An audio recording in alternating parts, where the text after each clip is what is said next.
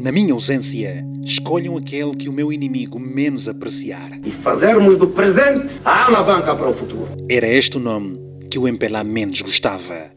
Adalberto Costa Júnior é o novo presidente da UNITA, o terceiro em 53 anos de história do partido, ou seja, desde a fundação da União Nacional para a Independência Total de Angola em 1966. Depois de Jonas Savimbi e Isaías Samacuva, Adalberto conquistou a confiança dos militantes do Galo Negro com 53,4% do total dos votos no 13º Congresso do seu partido, poderá ser o grande carrasco dos camaradas nas eleições de 2022. Natural de Benguela, nascido a 8 de maio de 1962, era até então deputado e chefe da bancada parlamentar da UNITA. Com 57 anos de idade, Adalberto Costa Júnior é formado em Engenharia Eletrotécnica. Entrou para a política ainda muito jovem e foram os jovens que terão votado nele nessas eleições. Jovens que são a maioria em Angola e que mais nada querem saber do passado.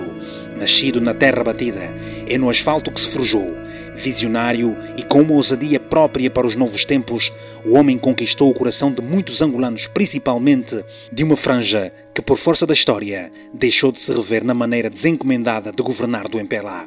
Um MPLA que está com uma tremenda batata quente nas suas mãos, em plena velocidade de cruzeiro.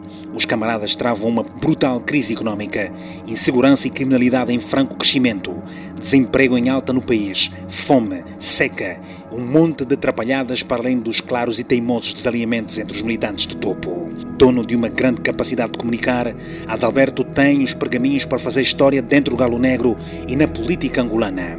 A vitória de Adalberto Costa Júnior não foi fácil e com certeza é um pesadelo brutal para o MPLA.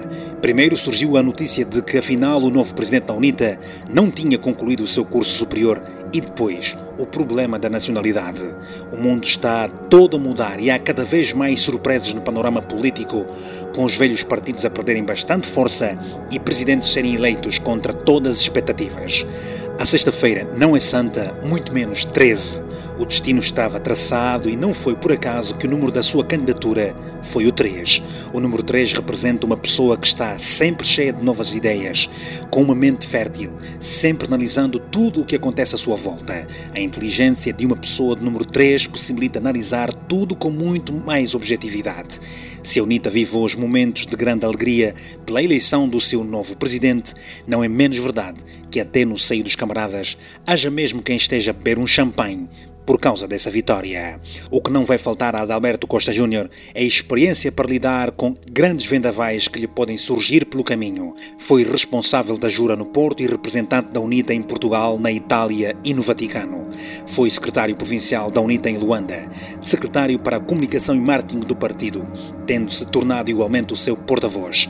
Foi também secretário nacional para os assuntos patrimoniais, primeiro vice-presidente do grupo parlamentar da UNITA e tem experiência como presidente do Conselho de Administração do seu partido. Mas é preciso não batermos muitas palmas. Há dois anos, os angolanos, depois de terem registrado a mudança na presidência do MPLA e do país, elevaram demais as suas expectativas. Agora é esperar para ver e que cada um faça a sua parte.